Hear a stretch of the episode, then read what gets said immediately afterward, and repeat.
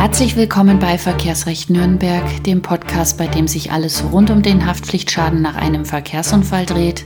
Mein Name ist Stefanie Helzel. Ich bin Fachanwältin für Verkehrsrecht in Nürnberg und ich grüße Sie.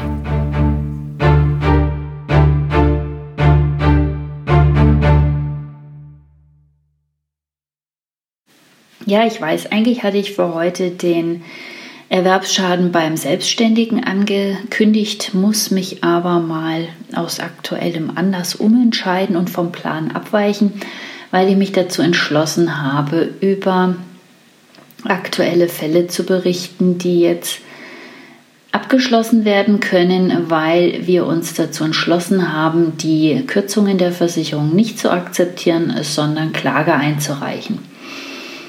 In drei Fällen ging es darum, dass die Versicherer Reparaturkosten, Sachverständigenkosten, Mietwagen und Abschleppkosten gekürzt haben. Die zwei Fälle liefen gegen die Huck mal wieder und einer gegen die VHV-Versicherung. Die Klagen haben wir im letzten Monat eingereicht, März 2019. Mittlerweile ist das Geld auf dem Konto und alle Beteiligten sind glücklich und zufrieden. Die Versicherungen werden die Verfahrenskosten übernehmen müssen und somit hatte weder eine Werkstatt noch die Gutachter, die Abschleppfirma, die Mietwagenfirma irgendein Kostenrisiko bzw. eine zusätzliche Kostenbelastung. Nein, vielmehr haben diese Beteiligten ihre kompletten Forderungen erstattet bekommen und keiner musste sich auf irgendwelche Kürzungen von den Versicherungen einlassen. Warum erzähle ich Ihnen das? Ich höre leider immer wieder, dass gerade Werkstätten, kleinere Werkstätten oder auch Gutachter davor zurückschrecken, sich mit den Versicherern gerichtlich anzulegen und die gekürzten Beträge auch tatsächlich durchzusetzen.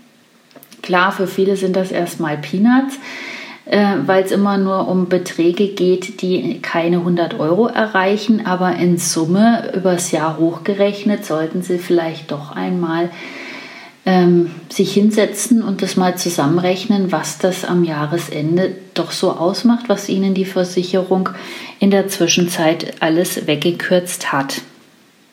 Da kommt dann doch so einiges zusammen und da die Versicherungen, sobald sie die Klage auf den Tisch bekommen, dann doch kneifen und die berechtigten Kosten erstatten, sollten sie sich vielleicht doch einmal überlegen, ob sie nicht den nächsten Schritt wagen wollen, statt sich auf, den, auf diese Kürzungen von den Versicherungen tatsächlich einzulassen ja, eigentlich ist es nur ein Ansporn, sich auch mal zur Wehr zu setzen und auf den Putz zu hauen und sich nicht von den Versicherungen alles gefallen zu lassen. Wenn Sie irgendwelche Fragen haben, meine Kontaktdaten finden Sie in den Shownotes.